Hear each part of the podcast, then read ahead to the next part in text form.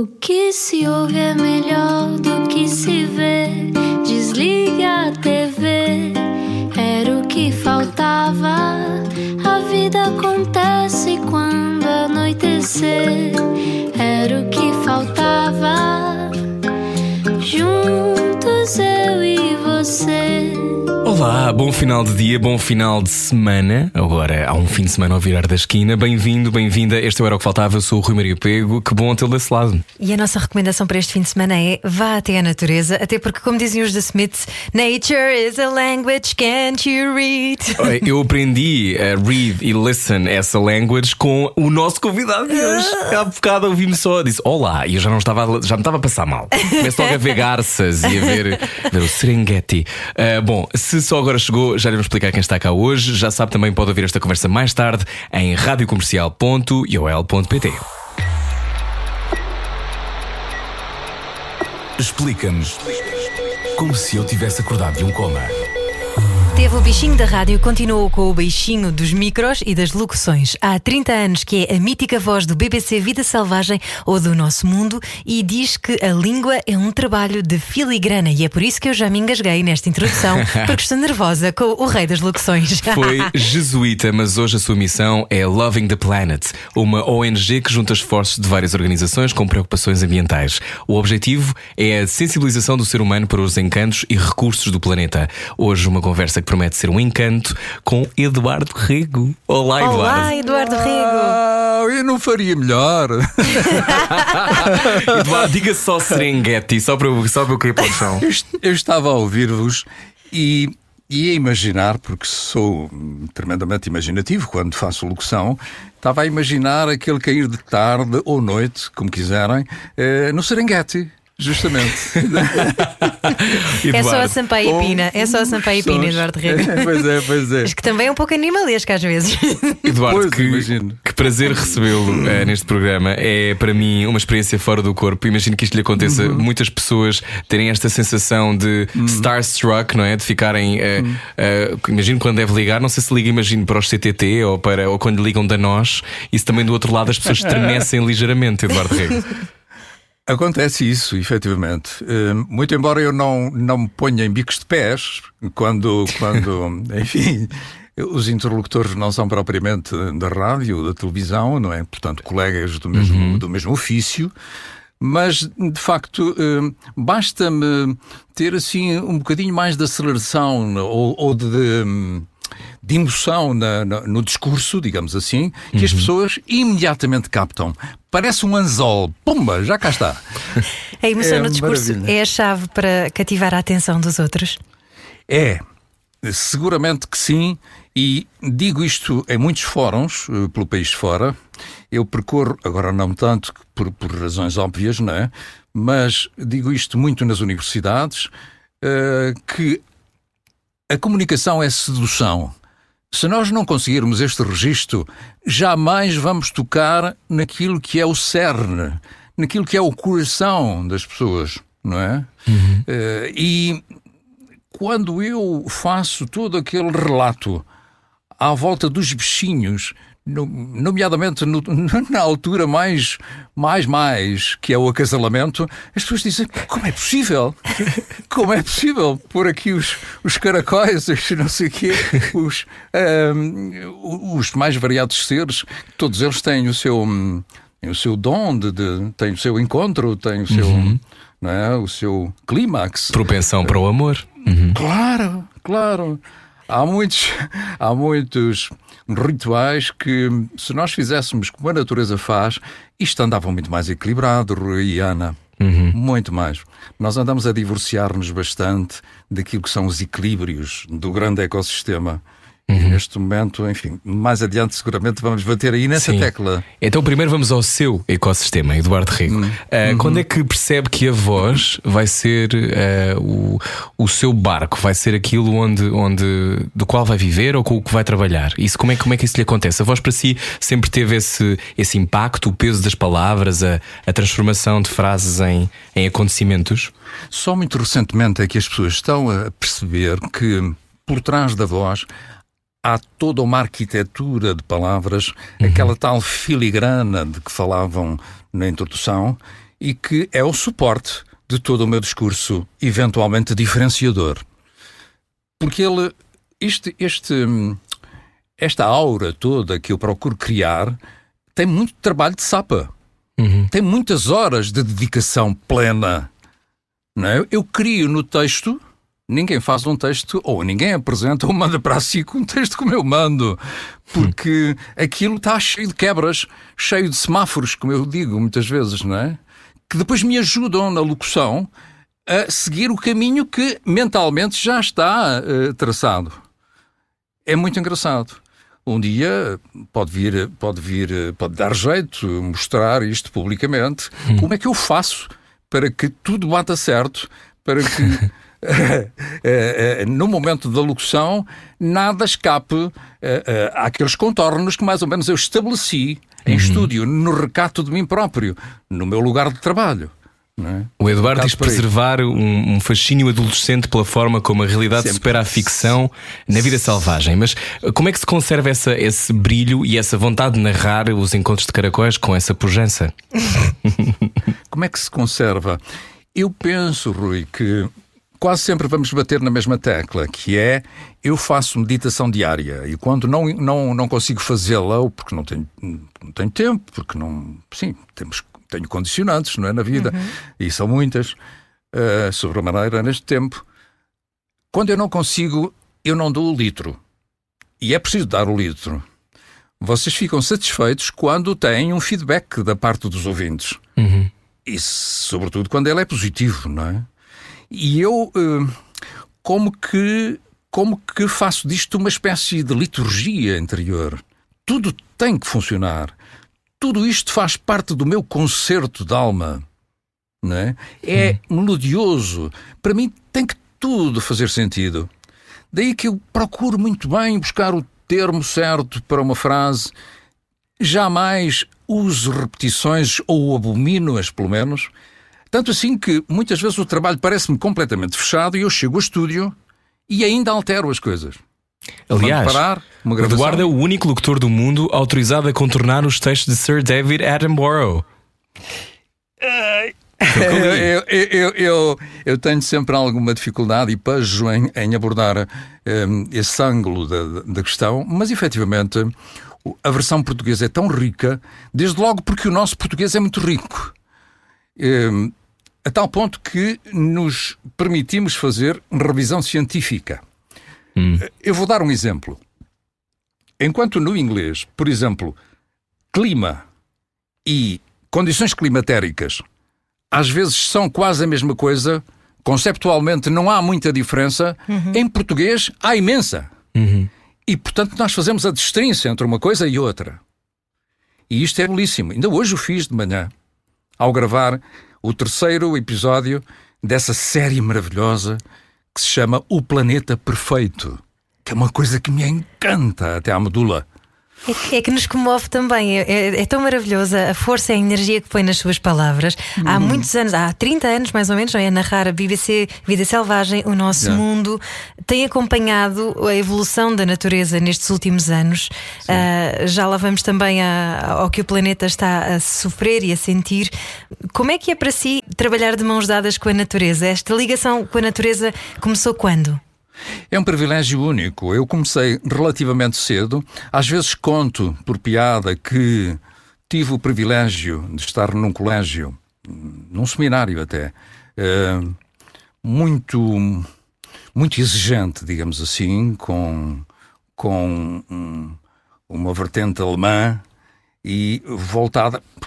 Nós sabemos, os nórdicos e, e uhum. Europa Central, mais para aquele lado, eh, tem exigências de, de, comunhão com a natureza há muito mais anos do que propriamente Portugal. Uhum. Uh, felizmente estamos a dar passos largos nesse sentido, mas convenhamos que uh, temos muito ainda que andar, não é? E acontece que um belo dia, eu teria para aí os meus que 15 para 16 anos, uh, o professor numa aula disse hoje vamos trabalhar lá fora. E nós eh, ficámos todos contentes. Ok, vamos respirar, não sei o quê. Estava bom, o tempo estava bom. Só para e... contextualizar, o Eduardo Rego é minhoto, certo? Eu sou minhoto e, portanto, isto está a passar-se, tudo aquilo que eu estou mais ou menos aqui a, a, a, a referir, passou-se em Guimarães. Uhum. No Verbo Divino, era esse sítio? No Verbo Divino, exatamente. Uhum. Um, era a, a, congregação a que pertencia. Uhum. Uh, e então nós fomos para o campo, havia um riacho e havia uma brisa muito suave. E, e de facto eu comecei logo a encantar-me, não é? E, e o, o, professor fez-nos um desafio. Uh, agora paramos todos e tentem perceber o mais ínfimo som, a coisa mais pequenina que possam uh, captar através dos ouvidos uh, e depois, como que enumerem, no final, enumerem tudo aquilo que, que, que foram ouvindo.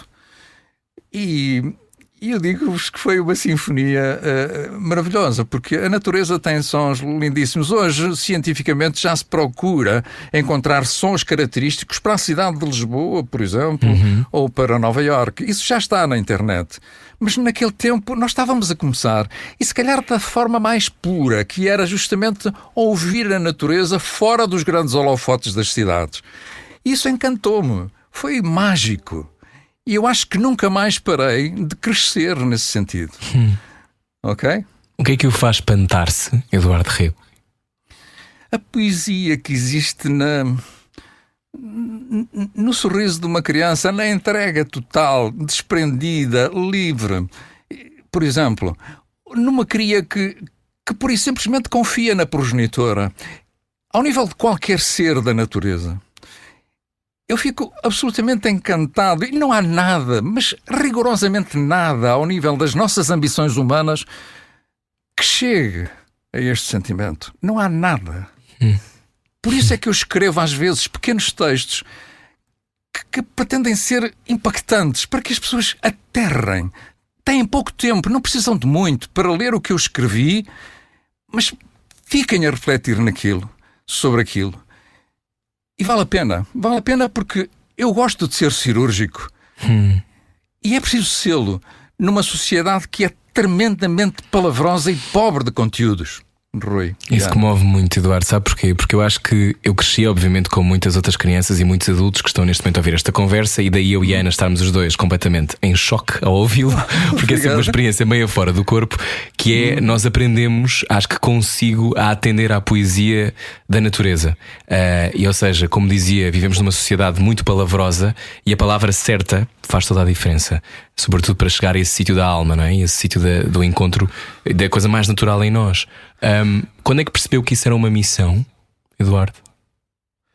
Olha, quando eu vi que palavras fortíssimas, com uma carga conceptual muito grande, como por exemplo concerto, concerto é o termo que originariamente se dá a tudo que é sublime, quase divino em termos de harmonização. E hoje qualquer. E, eu tenho algum panjo sempre em falar disto porque uh, receio que ser mal entendido. Mas eu penso que hum, eu penso que estando eu em presença de pessoas de rádio hum. com preocupações corretas, não é? Uh, nomeadamente ao nível da música, vão perceber isto. Nós hoje usamos o termo concerto para tudo e para nada. Às vezes para coisas que ficam muito abaixo da qualidade. Vejam, alguns, e eu não estou a, a, a pôr rótulo em ninguém, mas essa palavra concerto para mim fica casa tremendamente bem com Mozart, com Beethoven, com Bach, não é? E depois, sempre que o usamos, devemos fazê-lo com pinças, com muita delicadeza, porque fazer uma coisa que merece a palavra concerto é algo sublime. E eu penso que tal como a palavra concerto, muitíssimas outras estão a, a sofrer o assalto da marabunta. O assalto daquilo que. Uma espécie de, de barbárie é o que está a acontecer ao nível daquilo que é sumamente perfeito. Hum. O significado? tremo, tremo com isto. Daí a minha preocupação sempre em usar a palavra certa com tremenda propriedade. Eu estive, eu tive eh, grego e latim, um bastante, uma série de anos, cada, um, cada Uau. uma destas Ensina-nos línguas. ensina-nos a dizer uma coisa em, em grego ou em latim. Na sua, na sua boca eu, eu vou ficar, eu vou cair para o lado, acho que estou a sentir. Diga lá, qualquer coisa que é importante para nós. Oh, oh, Rui, desde logo em latim, por exemplo, eu adotei muito cedo um, um- um lema para a minha vida. Hum. Se quiserem escrever, Vamos não escrever. vos, não vos fica mal. Ad, ad, ad, Ave, e agora uma palavra só. Maiora, Maior. maiora, maiora, outra, natus, com Natus. o US, o aberto S, natus, e agora outra, sum. Sum. Isto, isto aplica-se a cada um de nós.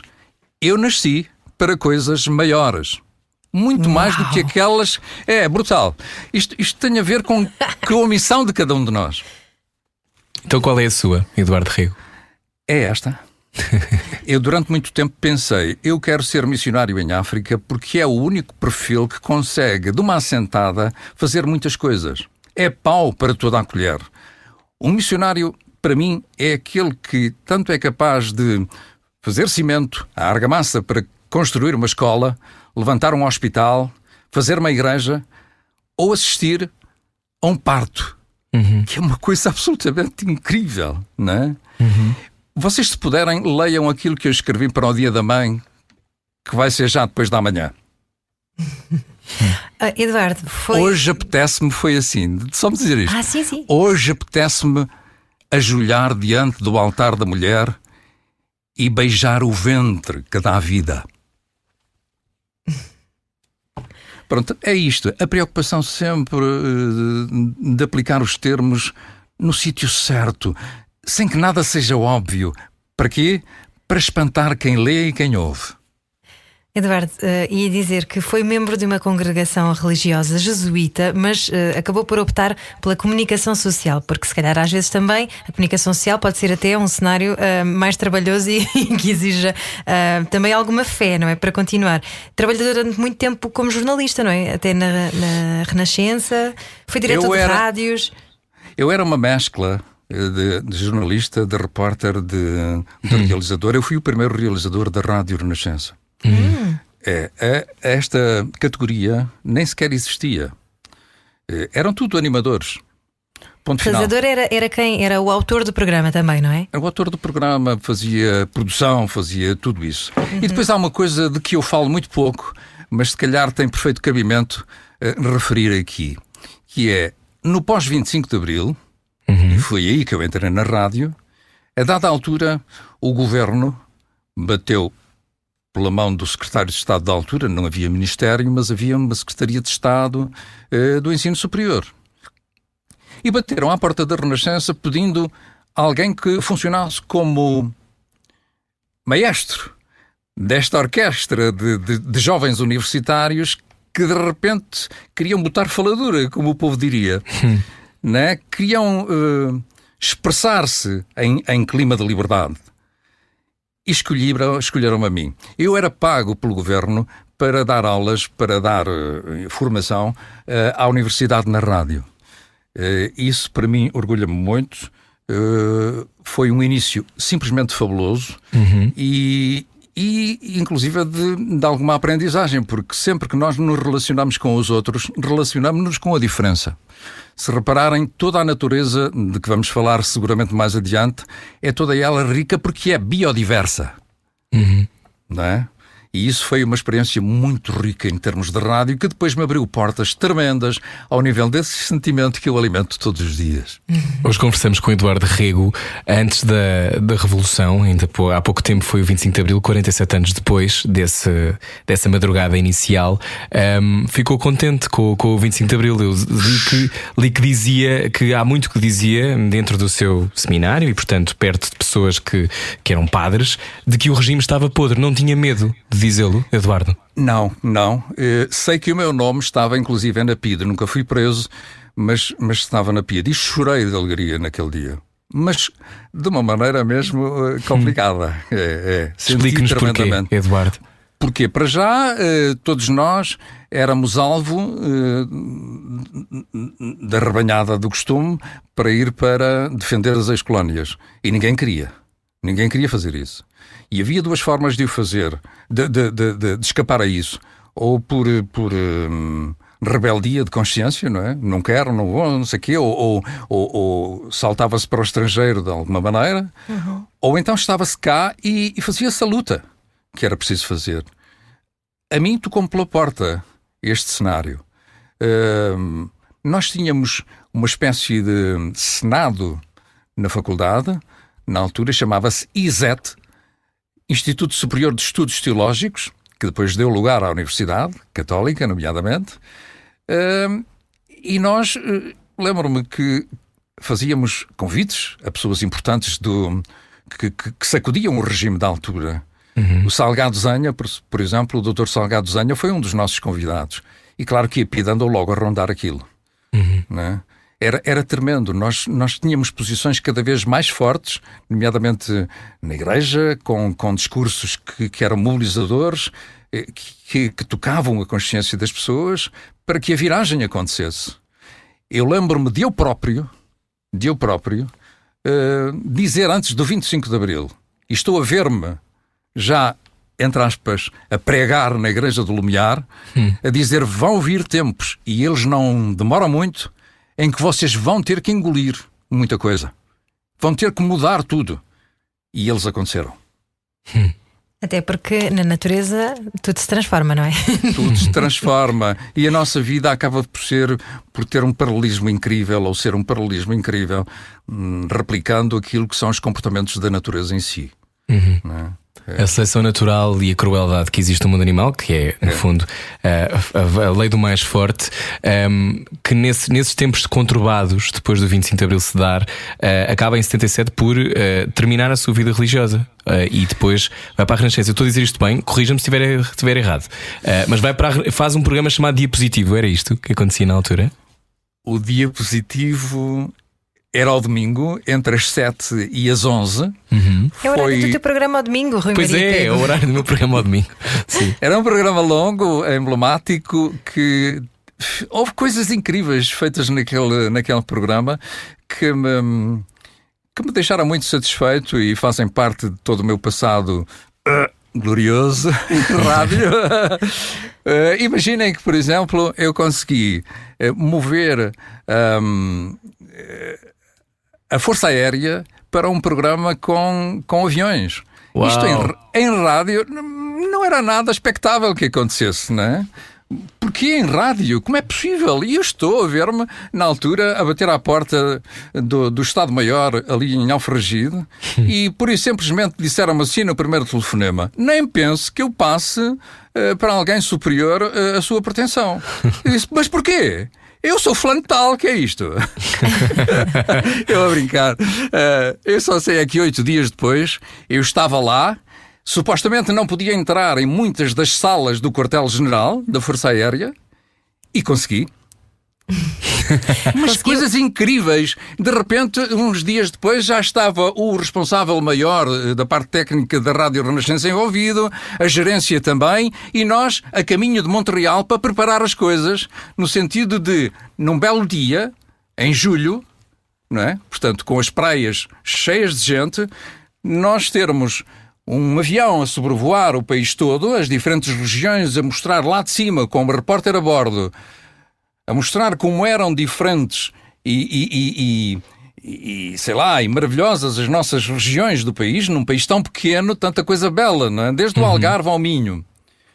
E depois, quando esse, esse avião estava já de regresso a Montreal, foi escoltado por dois, dois outros, dois outros. Um, eh, Caças? Agora, qual eram os aviões? Mas eram dois outros caças que vieram até Lisboa, a Figo Maduro, onde estava um, um Puma, um, um, um, helicóptero, um, helicóptero uhum. né? um Puma, cheio de oito paraquedistas, que mal uh, os aviões aterraram, subiu ele e foi para Carcavelos, para, para a praia, e fez descer os oito paraquedistas, um deles com um walkie-talkie, que não havia dinheiro para baixo na altura, uh, a comunicar para a rádio tudo aquilo que estava a sentir na descida ah, sobre uau. Isso a é praia. é incrível. Atirou-se do avião Onde... e, e, estava a oh, fazer a reportagem em direto. Exatamente. Tudo, tudo em direto. Com o general em estúdio. Nada disto era possível e foi possível. Uau. Portanto, Eduardo, na nunca dúvida- digam que não, nunca aceitem um não. É isso, na dúvida é ligar, não é? Na dúvida é ligar. Eu quero, É eu quero ligar. fazer isso. Se alguém, se Ir alguém das estiver a ouvir, vamos a isso. Eu- a minha vida está recheada de situações destas. É sério. Então a seguir vamos descobrir mais, Eduardo. Na Rádio Comercial hoje, bem. o nosso convidado é Eduardo Rego. Venha daí, há mais depois disto. Saia da sua cabeça. A vida é agora. Era o que faltava. Na Rádio Comercial. Boa viagem. Hoje na Rádio Comercial, bom fim de semana, recebemos Eduardo Rego há 30 anos, há mais de 30 anos, a narrar a natureza, a explicar-nos a natureza, a aproximar-nos da natureza. É um pouco a voz do nosso planeta, não é? Sim, o planeta fala connosco e eu, Eduardo Rego. Eh, Eduardo, quando já falámos de muitas coisas, falámos sobre ehm, a, a- força e também a crueldade da natureza. Quando em 92 começa a narrar eh, também as co- eh, os, todos os documentários na SIC e por aí fora, na altura o que é que achou? Que tinha chegado finalmente. eh, o- percebeu logo que isto seria a sua vida? Achei relativamente cedo que tinha chegado a um palco onde eu podia ser poeta, locutor e sonhador. Portanto, eu podia sobrevoar o planeta mesmo sem lá ir aos locais. E isto está a acontecer há 30 anos. É simplesmente maravilhoso. Fazer este cozinhado, digamos, de alma, não é fácil, mas é muito belo. Muito belo. Eu às vezes estou exausto, mas feliz. Eduardo, ao longo dos últimos 30 anos, eh, de certeza que lhe deu vontade de chorar muitas vezes. Ui. Ultimamente, provavelmente mais. Porque, bom, o planeta está, como é que se diz? À Em beira do chamas. precipício, não é? Olhem, Ana e Rui, eu tenho uma frase num, num vídeo que montei e que hum, é um pouquinho ex-libris de todo o movimento que fundei, que diz assim: O mundo está doente, mas tem cura. É tarde demais para ficar parado, portanto, há que reunir as forças todas e fazer disto a grande mudança. Hum. Está bem? Nós precisamos de o fazer. Eu preciso muito da comunicação social. Aliás, digo vastas vezes que a mudança, aquilo que efetivamente é preciso fazer, passa indubitavelmente pela comunicação social. Por aqueles que sentem profundamente a alma do planeta a chorar. Nós precisamos de vocês. O que é que o choca mais nessa alma do planeta a chorar? Acompanha imensas, ah, imensas imagens, não é? Tem que dar E a voz mudança e texto. nessas imagens, não é? A mudança dessas imagens e ah, cada vez menor a diversidade de espécies e, enfim, a biodiversidade está a chorar também enquanto nós fazemos esta conversa. O, o que é que o mais choca? Choca a falta de foco naquilo que é, na minha ótica, o grande problema de um conceito que nós usamos a esmo, que é a sustentabilidade. Eu avancei neste sentido já com um novo, novo ângulo de visão da coisa, que é a sustentabilidade comportamental. Se quiserem, e isto é muito fácil de entender, a natureza passaria muito bem sem nós.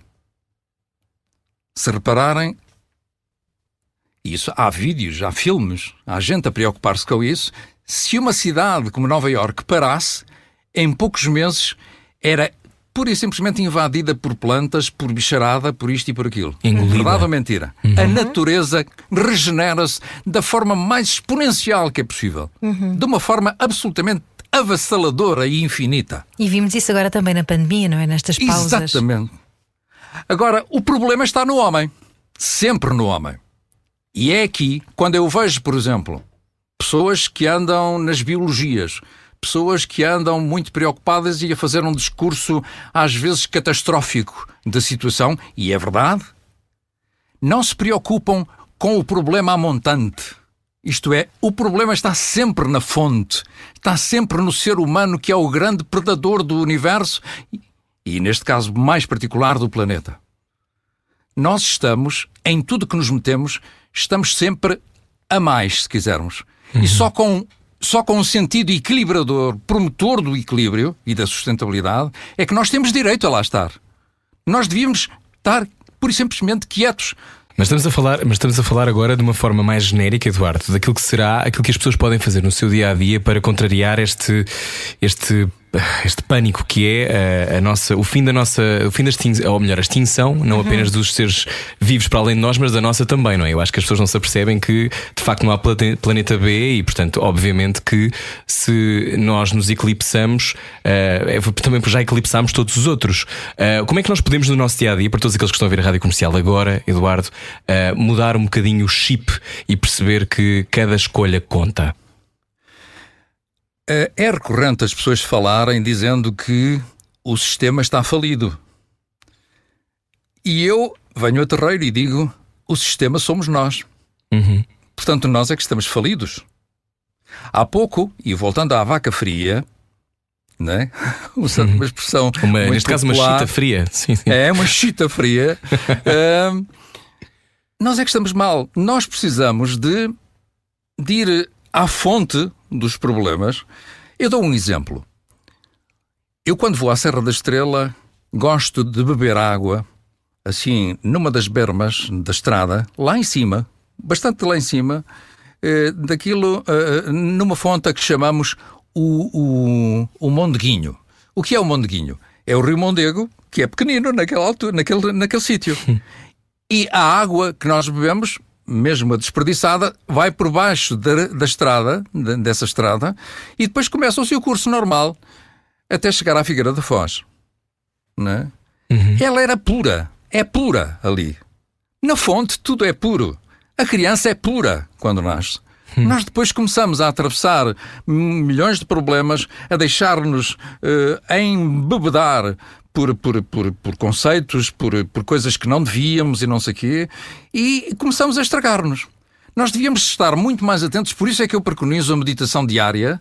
Né? Parece uma coisa utópica, parece que estou a tentar levar as pessoas para as nuvens. Nas nuvens andam elas. Nós estamos na cloud como nunca estivemos. Hum. É muito mais delicioso nós termos coisas palpáveis, um álbum em casa em que manuseamos as fotografias do CUR, né? Uhum. do que pôr tudo na cloud, como nos convidam a ter. Né? e nós estamos a, pura e simplesmente a ir atrás de toda esta filosofia eh, eh, que nos tira o pé da terra, não é? E nós estamos a perder o caminho para casa, a casa interior.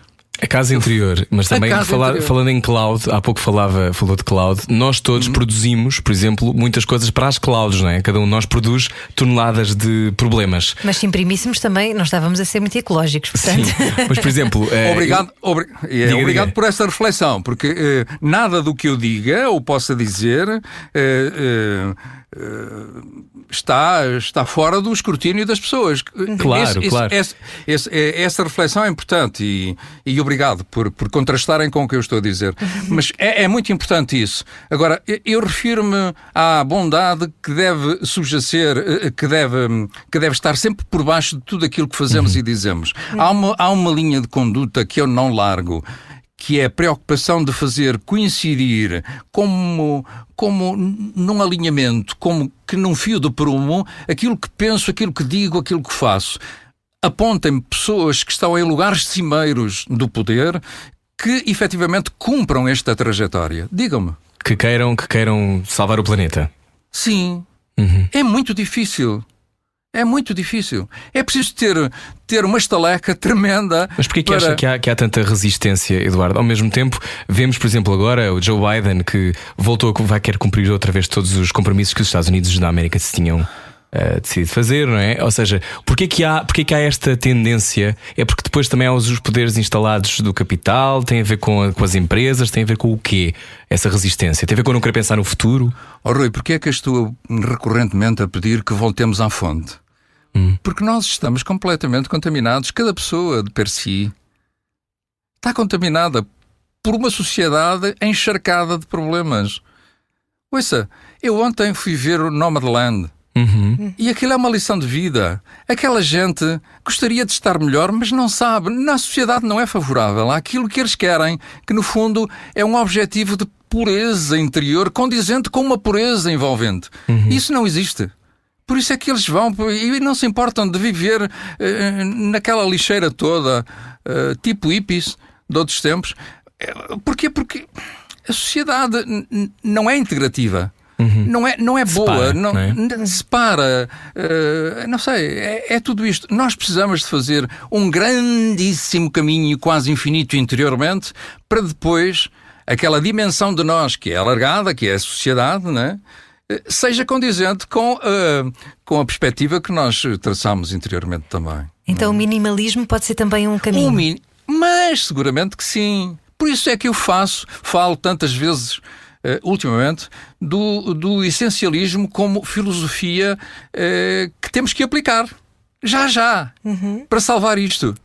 E é reduzir uh, em muitas coisas que já conhecem, na água, nisto e naquilo. Uhum. E até posso dizer-vos que a água é exatamente a mesma desde que o mundo é mundo.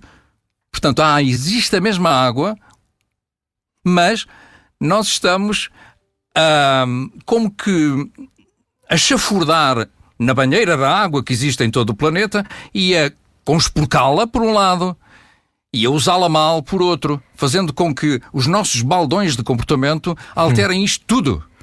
A propósito de água, há, há, agora um documentário que, que, está a ser muito popular, chama-se Seaspiracy, está no Netflix, salvo erro, uhum. e depois há também um que venceu agora o Oscar de melhor documentário, que é A Sabedoria do Polvo.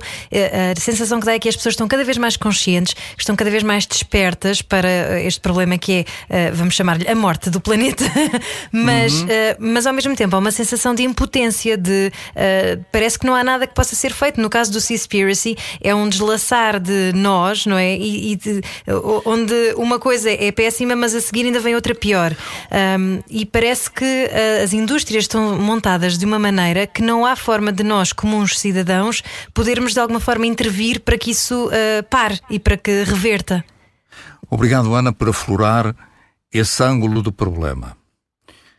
A acumulação de conhecimento que é enorme neste momento, enorme, enormes. Estão sempre a criar novos cursos, novos isto, não, tudo, tudo.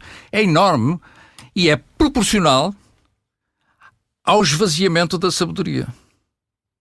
Hoje, cada vez encontra menos gente com sabedoria, com uma visão pura das coisas. É muito difícil. Nós devíamos criar estátuas.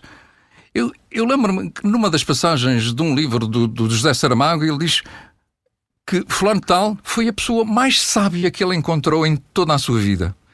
No entanto, era um homem que não tinha nada ao nível das letras, ao nível do conhecimento que, que, que, que comumente nós dizemos: ah, aquele tipo é culto. Hum. Nada, rigorosamente nada. No entanto, era um prazer para ele uh, dialogar, ter como interlocutor uma pessoa que era tão pura como uma árvore que ele tinha no Alentejo. Incrível isto. É incrível. Eu um dia, numa universidade, neste caso do Algarve, estava no início de uma das sessões e a sala estava cheia, com imensos professores sentados no chão, porque vieram atrasados, a sala não dava para todos hum. e havia muita gente no chão. Mas a dada altura entra uma jovem, já depois de estar em, em velocidade de cruzeiro, e faz um aceno e tal. Eu digo, entra, não sei o quê, e pergunto: como é que se chama? Isto são horas de chegar, brinquei eu. Mas ela, mas relativamente sério. Ela ficou assim um bocadinho corada e disse: Chamo-me Joana.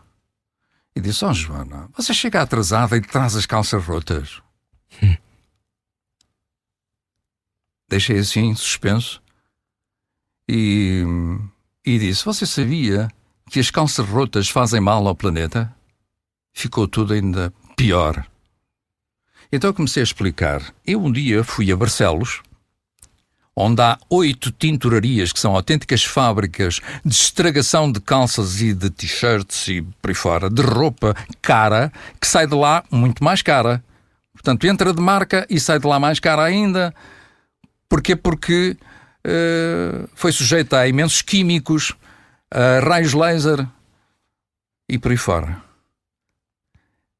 No sítio onde onde as, as, as, as roupas são debutadas, são alteradas ao nível da cor e são rasgadas e não sei o quê, ainda mais do que o próprio laser que as cortou, não é? com uma intensidade X para não passar para o outro lado, não sei se uhum. repararam. É uhum. tudo possível ao nível da ciência, é tudo possível. Uhum. Só que depois há o outro lado perverso.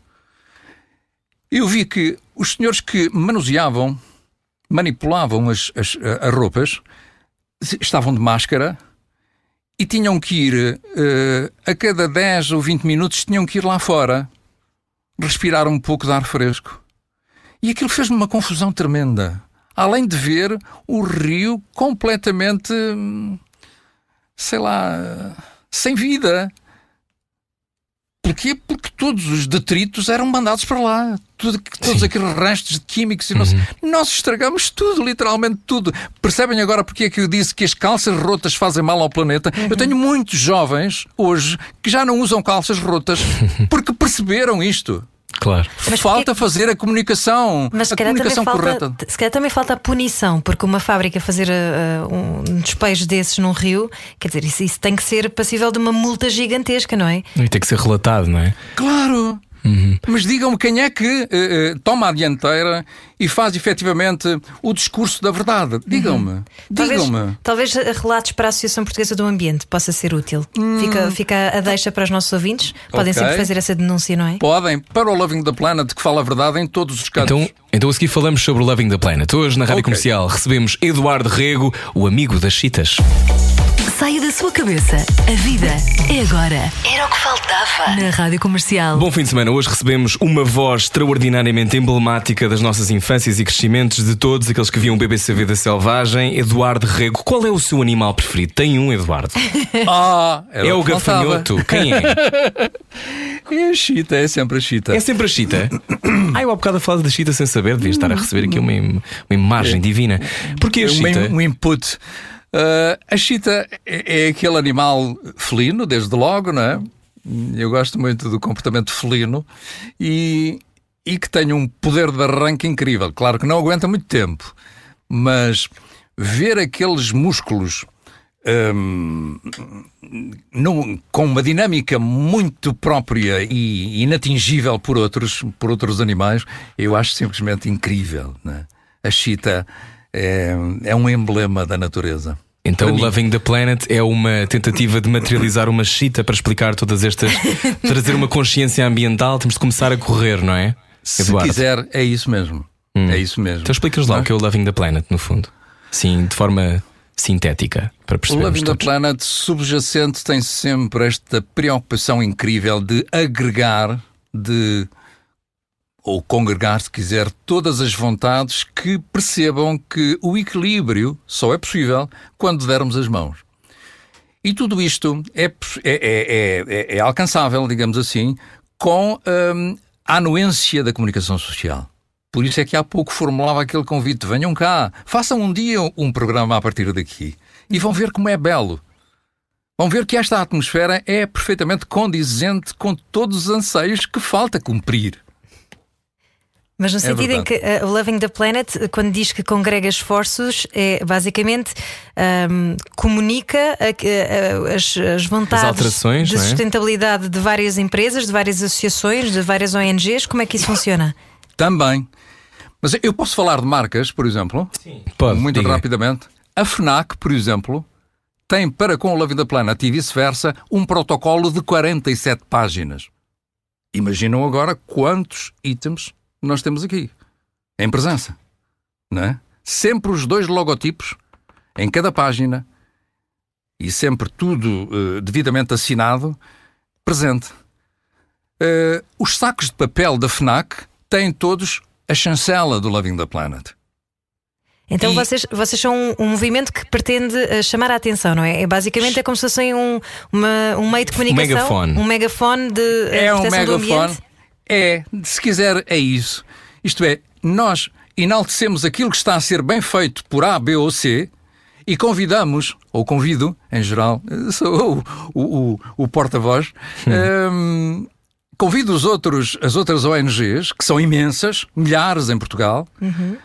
para que percebam de uma vez por todas que esta casa é de todos. Não é? E, e que estamos fazem... num ponto de não retorno, não é? E fazem uns vídeos muito bonitos também narrados por si. Pronto, obrigado. Eduardo, uh... uh, deixa-me desculpa interromper, estamos a ficar aqui sem não, tempo não. em direto, mas se conversa connosco um bocadinho mais no podcast, uh, até porque eu tenho aqui uma pergunta para lhe fazer sobre os defensores dos direitos dos animais. Conversa connosco mais um bocadinho? Claro que sim. Então pronto, para todos aqueles que estão a ouvir a nossa conversa com o Eduardo Rego, se quiser agora, Eduardo, uh, dirigir-se aos ouvintes da Rádio Comercial para conhecer melhor o Loving the Planet ou dizer aquilo que lhe apeteça, uh, o floor, the floor is yours. Muito obrigado, estou cá. É um palco sempre complicado de, de gerir, digamos assim, mas efetivamente é o momento certo e nós temos que arranjar voz, temos que arranjar capacidade para dizer a que vimos. Eu convido toda a gente que possa a perceber que o Loving the Planet é o lugar do encontro. O lugar onde toda a gente se sente à vontade. Eu posso referir que, por exemplo, num encontro por isso simplesmente casual, alguém me diz assim, uma jovem, eu sou vegan, logo à noite não se importa de vir, nós temos um restaurantezinho na Baixa, isso já, já aconteceu. E disse, na boa, sentamos-nos no chão, não importa. Eu tenho mais dificuldade e não sei o quê, já tenho uns anitos, mas não importa. Mas agora eu como carnucha, diz um outro, portanto venha almoçar connosco. E eu vou. Está a ver? Mas a este eu digo assim, olhem, nós andamos a comer carne a mais. E depois explico todo o ciclo, tudo aquilo que na horta da Europa, assim chamada, no sul uh, de França, de Espanha, não é? Anda-se a fazer todo este trabalho muito mal, maltratando os animais que comem nada, nunca viram uma, um, uma ervinha, não é? E uhum. que é tão importante. E depois toda esta panóplia de, de, de, de, sei lá, de seres ali, uma mole imensa, que não tem condições nenhumas. Não tem condições nenhumas. E como sabem, o metano que sai dos animais, Sim. o gado, sobretudo, uhum. faz um mal. É nefasto para a atmosfera. É mais é poluente é do que uh, os do... meios de transporte, não é? Exatamente. Mas se me permitem, coisas um bocadinho mais largas e que uh, até aflora uma questão que tem a ver com a juventude. Por amor de Deus, comecem a pensar naquele sentido do essencial, no sentido da redução, comecem a pensar em viagens, mas ouçam, sempre que eu quero, e tem que ser, sempre que eu quero contribuir para o equilíbrio do planeta, eu tenho que fazer cirurgicamente as minhas escolhas em relação às viagens. Porque as viagens são muito nefastas para o planeta.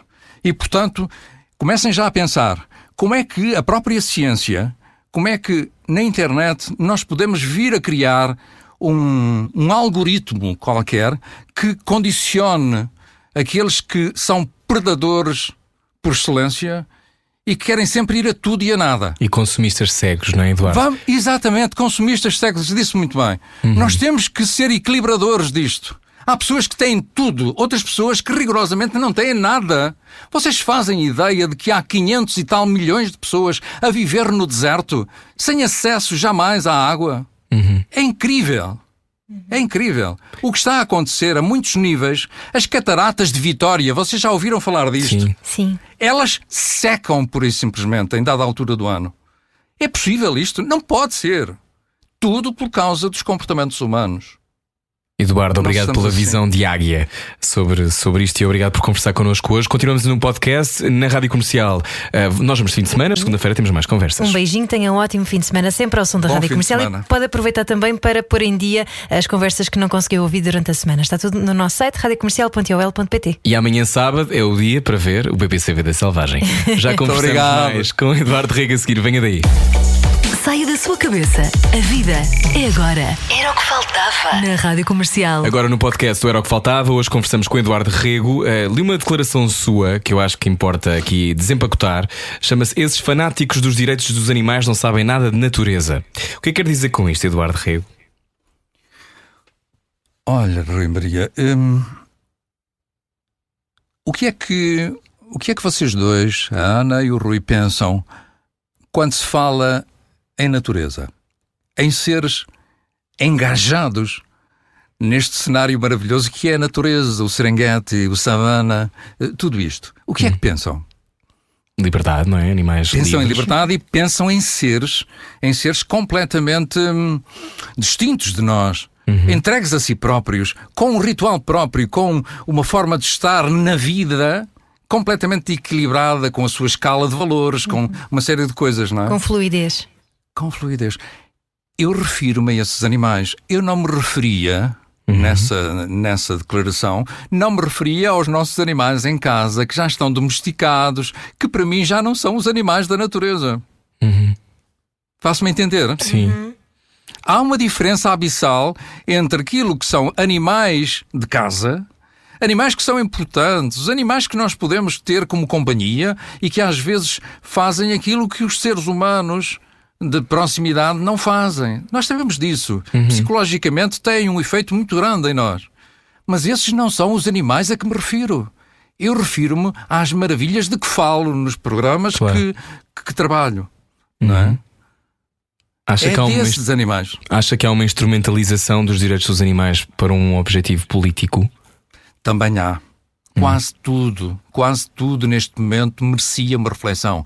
Por isso é que eu ponho sempre algumas interrogações em cada em cada perspectiva muito quadrada ou quadriculada. É preciso muito cuidado. Por isso é que eu digo tantas vezes, nós, em termos de Loving the Planet, não estamos propriamente sob o escrutínio de ninguém. Porquê? Porque temos uma reflexão permanente sobre o que devemos dizer e fazer sem que alguém fique de fora. Não é impunemento ou não é por acaso que eu tenho seguidores em todos os partidos. em todos, literalmente todos. E as pessoas que mais me seguem são aquelas que, no primeiro contacto, não é? Sei lá, às vezes um almoço, começam por me dizer: Eu sou de esquerda, não se esqueça. E eu disse: E? E eu dizia e, e depois continuamos. Hoje somos grandes amigos. Pessoas que. Hum, isto não tem um lado um B, um lado A, não tem uma esquerda, uma direita. O trabalho é conjunto. Nós temos que ir lá com o foco no equilíbrio. Ponto uhum. final. Uhum. Todos aqueles que são diferentes de mim fazem parte da biodiversidade maravilhosa que só este planeta tem há de vir o mais pintado dizer-me que isto já existe numa galáxia, não sei o que era. Epá, calma, foquemos-nos nisto. Ponto final. Qual é que foi a maior epifania ou epifania? Nunca sei como é que se diz. Epifania. Epifania. epifania. Qual é que foi a maior epifania que já teve enquanto narrava um documentário? Essa pergunta é complicada. É muito complicada. Mas deve haver é aí umas descargas energéticas aí, não? Quando está. Não, houve, há coisas, há coisas muito, muito complicadas. Isto, essa incursão levava-me muito longe, sabe? Eu tive um período que nunca ninguém notou que tenha existido e foram sete anos de luta interior uh, em que eu tinha, estou a dizê-lo pela primeira vez, penso eu, eu tive sete anos da minha vida como que como que hum, embalados por um sentimento de morte iminente. Uh, eu estava a fazer a locução e, e, e, e, quase a cada segundo a pensar comigo próprio. Imaginem o que é uma nota à margem daquilo que estava a dizer. Até mas ainda estás vivo. Hum. Era assim. Foi tremendamente doloroso. Ana e Rui. Eu não há coisa que diga, não há coisa que eu defenda que não tenha vivido antes. Eu acho que é este o dom que me assiste para que haja, modéstia à parte, tanta verdade naquilo que apresento e tanta gente a querer perceber mais daquilo que sou. É por aí que vamos. Eduardo, sete anos de, um, de ter esse pensamento ou ter esses pensamentos, como é que se sai? Porque há muitas pessoas que nos ouvem que provavelmente convivem com, com essa vontade ou com, esse, com essa sombra? Eu tenho uma paixão incrível por perceber a alma humana. Eu fui só uma vez ou duas, no máximo, a um psicólogo. E o homem disse-me assim: Você é suficientemente inteligente para sair disto. É tremendo. Você tem, tem um caminho negro, incrível, pedregoso, que vai ter que atravessar. Mas você vai conseguir. Eu agarrei-me a esse corrimão e consegui. Não sei se sabem que os nossos consultórios hoje, e vejam o caso da América, quase cada pessoa, pelo menos daqueles nomes sonantes que nós conhecemos, tem o seu psicólogo privado. Uhum. Às vezes mais que um. Às vezes mais que um. Nós estamos sempre a recomendar a terapia aqui no nosso programa, é verdade. As pessoas, quando, quando acedem, ou mesmo sem aceder a esses recursos de um psicólogo para, para acompanhamento, são autênticos aterros, que sabem o que é, não é? Aterros a céu aberto. O interior das pessoas está tremendamente sujo. As pessoas não estão a parar para pensar como deviam fazer. Por isso o apelo tão ingente e tão recorrente a que meditem, parem. Parem antes de falar depressa, antes de criar conflitos por tudo e por nada. Isso acontece ao nível dos, das amizades, das famílias, de tudo e depois sempre nas coisas mais alargadas, da sociedade, nos governos, no isto, no aquilo. Gastam-se rios de dinheiro e não se vê resultado em muitas áreas que são absolutamente fundamentais para a nossa vida comum. É horrível. Eduardo, são 30 anos a olhar para os animais, há muitos anos a, a reparar na natureza. Ahm, o que é que, qual é a lição maior para si? A lição maior é que hum, há de maior a natos sume. Hum, Eu, cada um de nós tem sempre a tentação de dizer eu não sou capaz. E somos capazes de tanto. Se toda a gente investisse em si própria, não é? Nós quase não precisávamos de partidos nem de sindicatos. Isto andava tudo sobre rodas. Era maravilhoso. Porque cada um estava a ocupar o seu lugar. Sem eh, prejudicar o outro, sem ser, sem ser in- invasor, digamos, do, do território onde começa, onde acaba a minha liberdade e começa a dele. Não é? Este, este, este, hum, este hum, vai e vem dos êmbolos não é? de que somos feitos, é? metaforicamente falando, em termos sociais, está por fazer, tudo isto está por fazer. E depois, claro que as dinâmicas sociais não resultam. Por mais, por mais teorias que venham, por mais não sei quê, pá, pá, as pessoas estão preocupadíssimas em afirmações pessoais, às vezes sem grande substrato, mas estão sempre agarradas àquilo. Eu não vejo uma pessoa profunda a escrever muitos livros. Os homens que mais marcaram a história têm pouca coisa escrita ou nada. Aquele desafio do Sócrates da Grécia continua por cumprir. Conhece-te a ti mesmo. Isto está tudo por fazer. então e o Eduardo dá-se bem com o seu lado mais selvagem? Dou, dou e é uma procura constante. É um confronto, não é? É um confronto permanente. Eu não me importo, e às vezes, e falo tanta vez com a minha criança interior. Hum, Eu sou capaz. Eu só aos 56 anos, ouçam bem, só aos 56 anos é que comecei a desfrutar uma, de uma refeição, não é? Com amigos. Da maneira mais, mais livre, mais, mais bonacheirona, se quiserem, eh, que existe. Até aí eu tinha uma perfeita obsessão do equilíbrio. Eu não me sentia no direito de comer uma boa refeição sabendo que há milhões e milhões de pessoas que jamais vão ter aquilo que eu tinha na mesa. Eduardo, mas Imaginem é um a dificuldade. para viver, É um- não é? Claro que é, mas foi isso tudo que burilou o meu perfil, Rui. Hum. Por isso é que eu digo de tudo aquilo, em tudo aquilo que eu ponho à palavra, em tudo aquilo que de, que- de que falo, não é? Tudo aquilo de que falo tem sempre um, um- um passado, tem sempre algo montante que me fez assim. E agora que tenho alguma exposição, alguma visibilidade, digamos assim, eu levo todo este encanto puro de uma caminhada que foi sincera. E aí as pessoas acreditam em mim. Eduardo, Porque há então, tanta gente que não acredita em ninguém.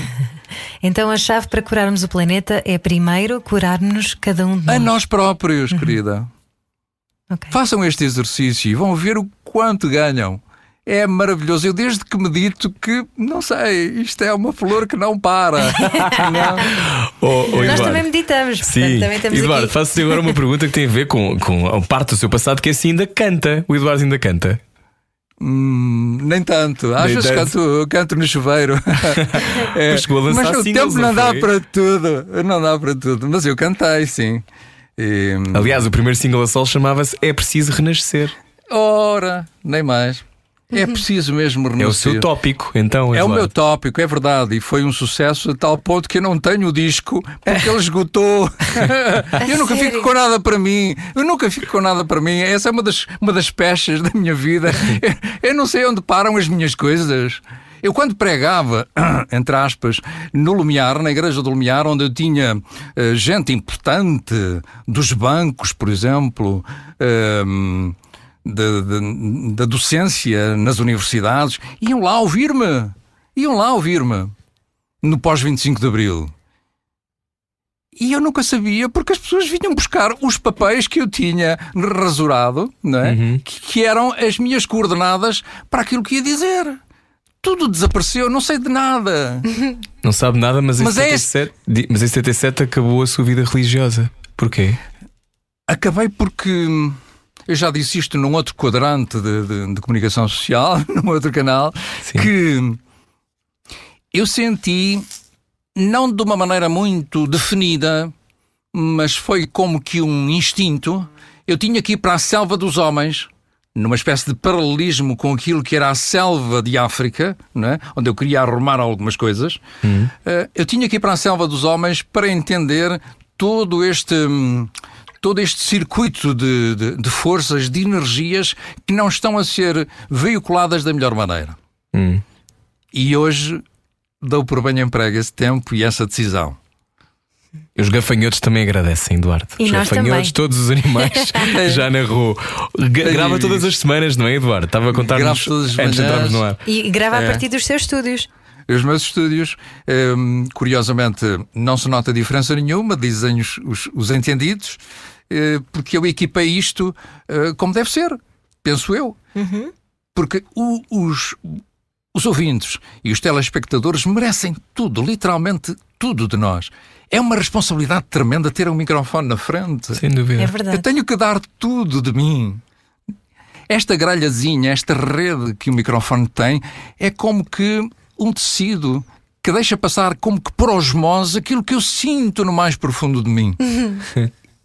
eu não tenho direito nenhum para além do dever que é dar o melhor de mim aos outros.